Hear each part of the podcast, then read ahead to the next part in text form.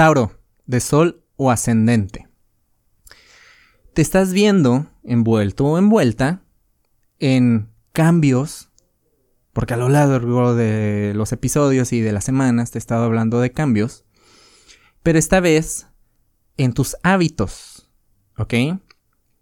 Y de las cosas, te vas a ver como en esta situación de lo que hacías antes en tu rutina, en tu día a día, ya no va a ser el mismo efecto.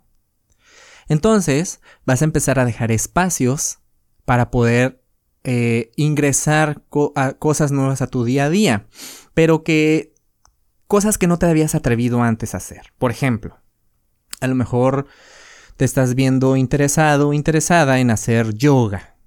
A lo mejor eres una persona pues que le gusta hacer ejercicio y, y cuidabas mucho tu cuerpo y tu salud, pero estás viendo que eso ya no está haciendo un impacto más que un impacto externo. Y te vas a ver más como, ¿qué puedo hacer para ejercitar mi vida, mi salud, vaya, espiritual, emocional, cosas que vengan más de adentro? Entonces, te vas a ver implementando en tu día a día cosas que te beneficien más adentro, no tanto en lo externo. Eso ya está.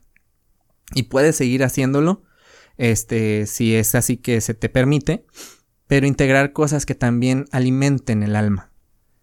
Para mayor información, te invito a que escuches el episodio de la semana del 21 al 27 de septiembre y que nos sigas en redes sociales, búscanos como Caja Astral Podcast.